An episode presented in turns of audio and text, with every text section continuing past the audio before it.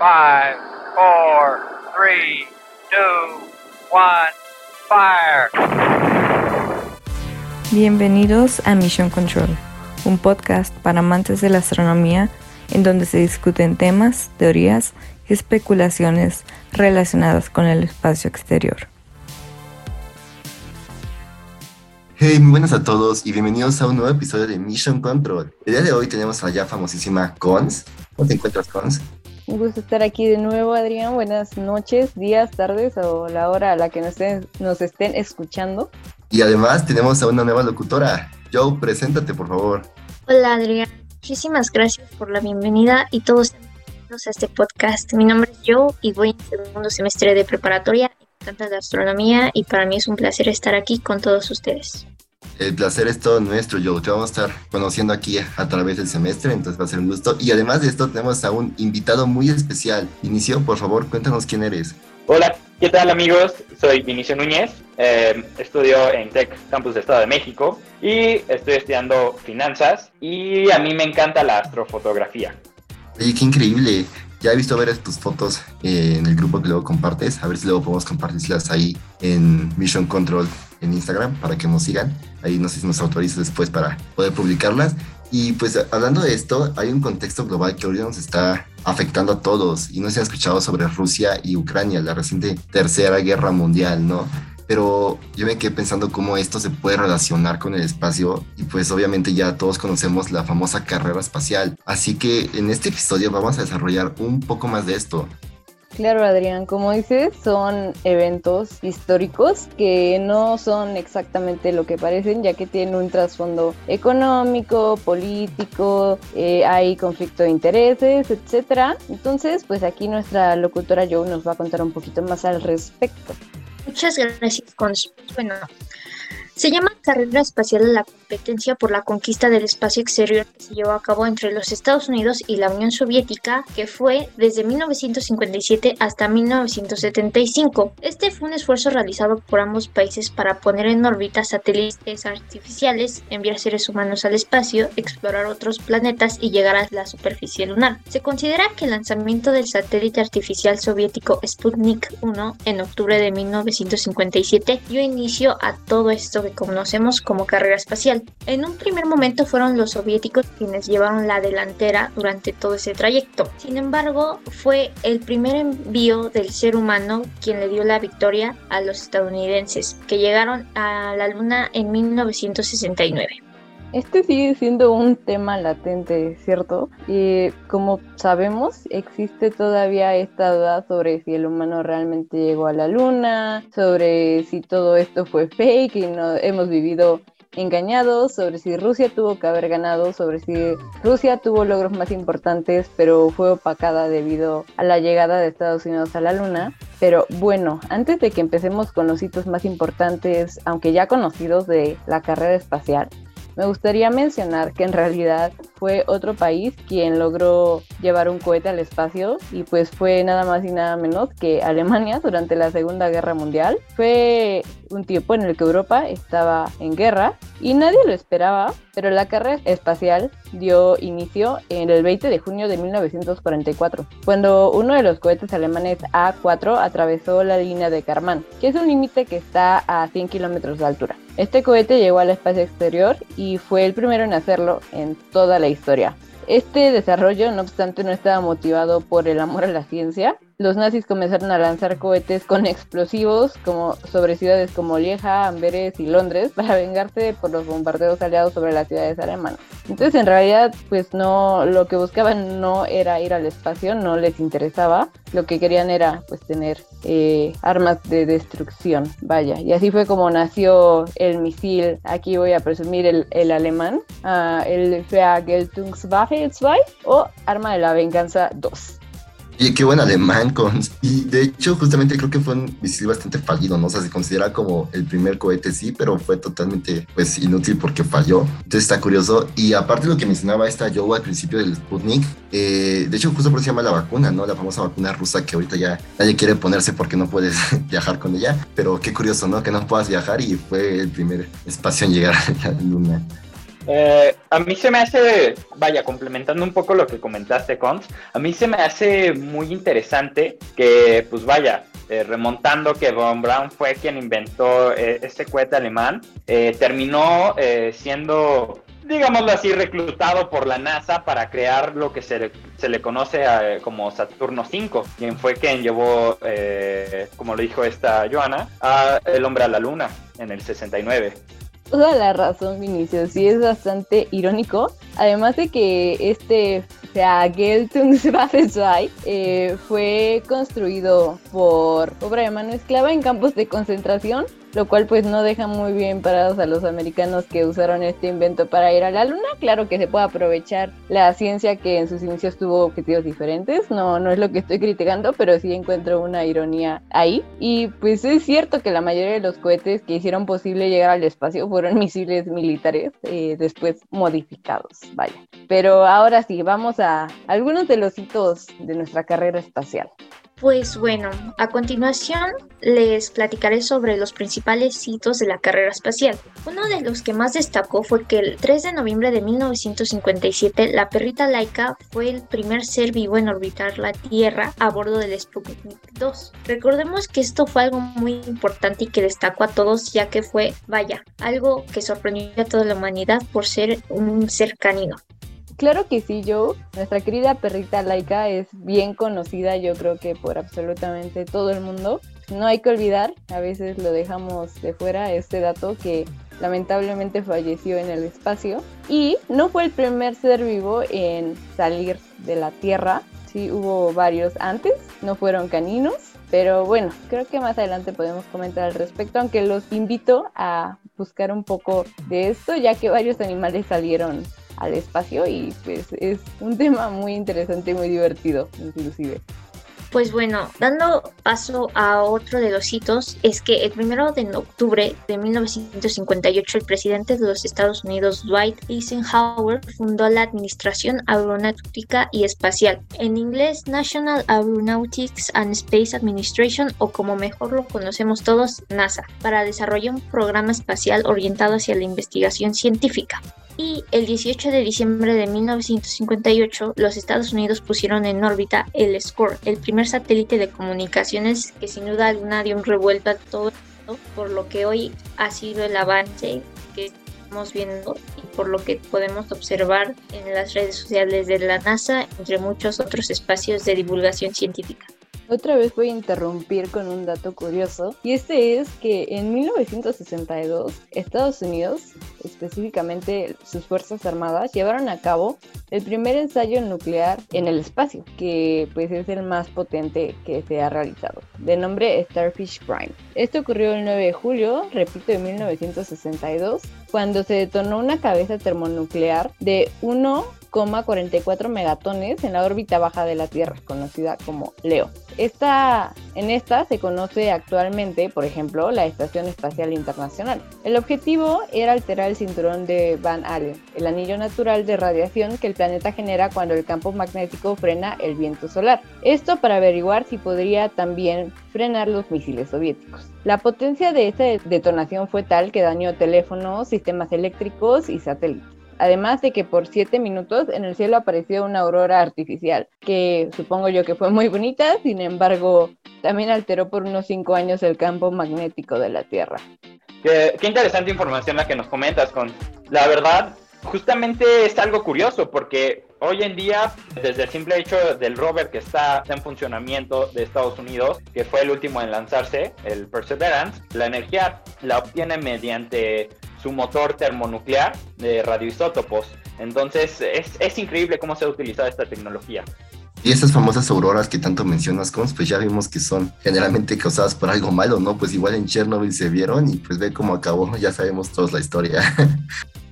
Bueno, y pues ahora ya se acerca el mes de la mujer, tenemos que recordar que el 16 de junio de 1963 los soviéticos lograron enviar al espacio a Valentina Tereshkova, la primera cosmonauta mujer quien completó 48 órbitas alrededor de la Tierra durante los tres días que permaneció en el espacio. Sin duda alguna, algo muy impresionante que a mí me impactó y que me siento muy alegre, ya que hoy pues conmemorando las fechas es algo que tenemos que recordar y que conmemorar también. Claro que sí, yo, como mencionas, ya viene el mes de la mujer y pues no sé qué opinan. Yo digo que deberíamos de tener un episodio especial, pero bueno, dejémoslo a opinión del público. Adelante, yo continúa. Así es, concuerdo demasiado. En 1969, la misión Apolo 11, tripulada por tres estadounidenses, llegó a la Luna. El primer ser humano en pisar la superficie lunar fue el astronauta Neil Armstrong. Según los registros de la NASA, al descender de la nave y caminar sobre la Luna, dijo, este es un pequeño paso para un hombre, pero un gran salto para la humanidad. Sin duda alguna, una frase que marcó la historia y a todos nosotros y que yo recuerdo que me la enseñaron desde el kinder y que marcó mi infancia, sin duda alguna. Y no sé qué ustedes qué opinan de todo esto, compañeros. Totalmente de acuerdo con la frase, yo también crecí escuchándola. Y ahorita que mencionaron toda la mujer, me vino a la mente esta Margaret Hamilton, que no se acuerdan que fue una programadora que se adelantó a un posible desastre de un accidente justamente espacial y aseguró aterrizaje en la luna, el Apolo 11. Ya que cuando los astronautas estaban preparando para hacer el alunizaje, este empezó a bajar varios errores que justamente Margaret Hamilton había logrado predecir. Entonces, gracias a una mujer es que se logró toda esta misión, ¿no? Sí, y pues bueno, y como todo tiene causas, también tiene consecuencias. Y algunas consecuencias que dejó la carrera espacial fueron la muerte de varios astronautas en misiones fallidas al tratar de despegar o reingresar en la atmósfera terrestre, la contaminación del espacio con residuos y partes desechadas de las misiones espaciales. Al igual también está la aplicación de tecnologías desarrolladas para las exploraciones espaciales en la vida cotidiana, por ejemplo, el aprovechamiento de la energía solar, el uso de tejidos térmicos y filtros solares, y también la elaboración de alimentos deshidratados. Y por otra parte, el agotamiento económico Soviética, debido a los millones de rublos que fueron destinados a la carrera espacial. En este sentido, la carrera espacial contribuyó a definir el resultado de la Guerra Fría a favor de los Estados Unidos esto que nos estás comentando, Joe, es claramente algo de, no encuentro la expresión en español, pero food for thought, y nos deja pensando en realmente qué tan benéfica fue la carrera espacial. Es evidente que nos dejó muchos avances tecnológicos, sin embargo, considero, al menos personalmente, que sí fue más que nada una batalla política y vaya, para satisfacer el ego de varios hombres poderosos. Pero, ¿qué opinan? Estoy muy de acuerdo, pero ¿qué les parece si cambiamos ahorita un la renta de este podcast? Nos vamos a una sección muy interesante, algo como hipotético, por así decirlo, y se puso muy de moda ahorita con los nuevos episodios de Marvel. No sé si han escuchado la nueva eh, bueno, serie que sacaron en Disney Plus, eh, What If. Y pues ahorita vamos a hacer una pequeña introducción de qué hubiera pasado si la URSS hubiera ganado esta batalla.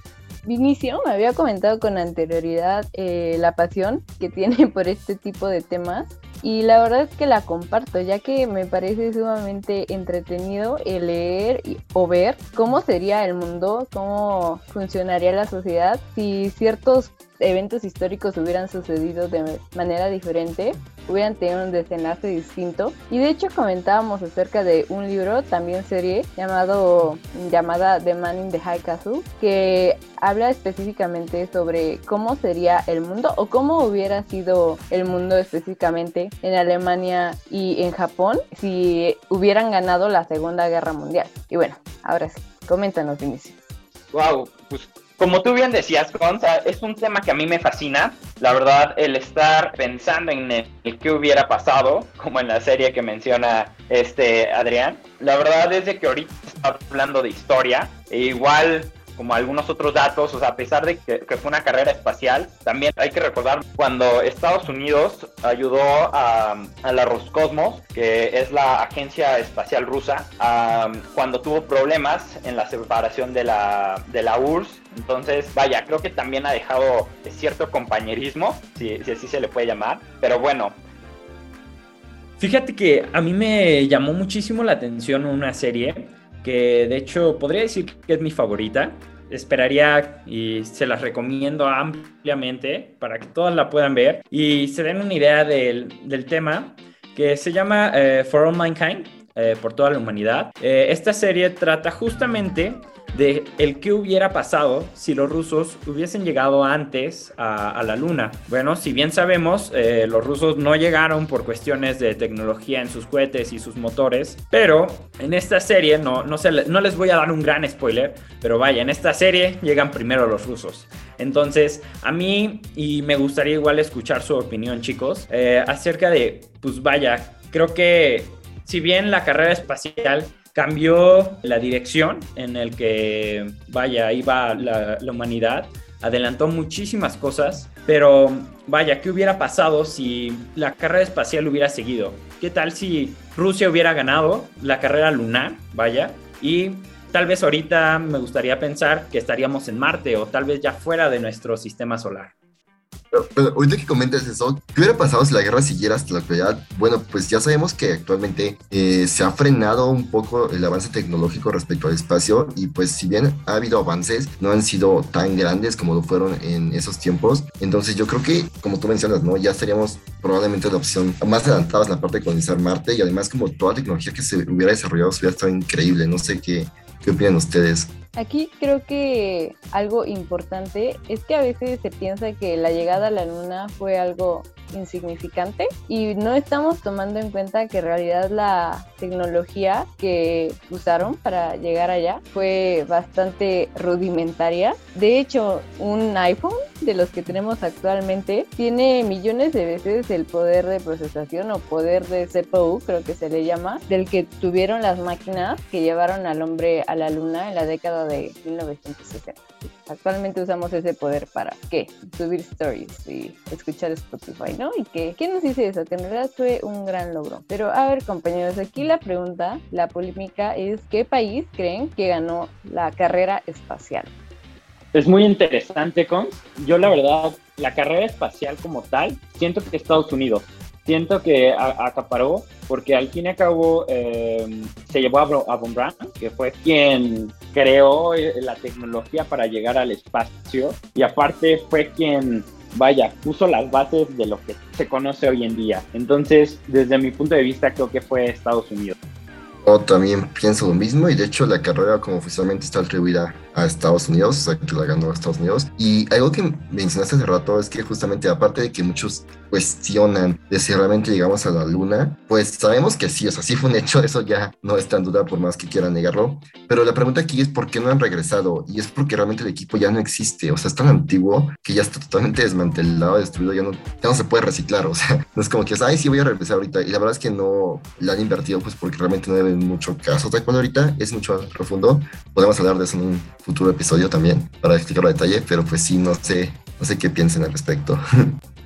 No, pues, ve Adrián, yo creo que estaría súper interesante porque justamente ahorita las empresas privadas están jugando un papel muy importante en vaya esta nueva carrera espacial que hoy en día se tiene para llegar no nada más a la Luna de nuevo, sino también a Marte. Entonces, creo que estaría bien hacer otro podcast de esta industria privada de esta segunda carrera espacial, como le llaman, ¿no? Exacto. Sí, bueno, pues para mí sin duda alguna creo que ganó igual Estados Unidos por todo lo que desarrolló, pero para mí más que nada quien ganó, quien perdió, se me hace muy interesante cómo dos naciones con mucho poder en el mundo pueden competir y si una nación sacaba algo sumamente innovador, la otra intentaba por esforzarse y sacar algo el doble de mejor, por decirlo así entre comillas, y pues así van mejorando, mejorando, mejorando hasta que pues bueno, Estados Unidos fue el que salió invicto, pero para mí sin duda alguna las dos naciones salieron victoriosas por todo lo que salió, ¿no?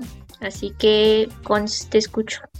Como dice Joe, creo que hay que recalcar que estos países tenían enfoques diferentes, por lo que se puede decir que cada quien ganó en su área, ¿no? Esto me parece un poco tibio, porque depende también de cómo definamos lo que fue la carrera espacial y tenemos que tener en cuenta que Kennedy pues la definió como eh, que ganaba el país que llegaba primero a la luna. Él lo que dijo fue que ese desafío es uno de los que estamos dispuestos a tomar, un desafío que no estamos dispuestos a poner y uno que pretendemos ganar. Y estaba hablando de ir a la luna porque ya lo había dicho anteriormente, no voy a citar todo su speech, pero él lo dijo y en esto ellos ganaron. Ahora que si a mí me preguntan quién ganó, perdón, pero voy a tener una respuesta diferente y es que ganó Francia. y pues me preguntarán ¿Eh? por qué. Exactamente. Eh, les voy a contar una breve historia. Eh, Francia lanzó ¿Cómo por? Francia lanzó en octubre de 1963 a Felicet, una gatita que sobrevivió al vuelo espacial a diferencia de Laika. Fue el primer felino lanzado al espacio. Felicet era una gatita callejera, blanca con negro, que fue encontrada en las calles de París por un vendedor de mascotas. Más tarde, el gobierno francés la compró para el proyecto.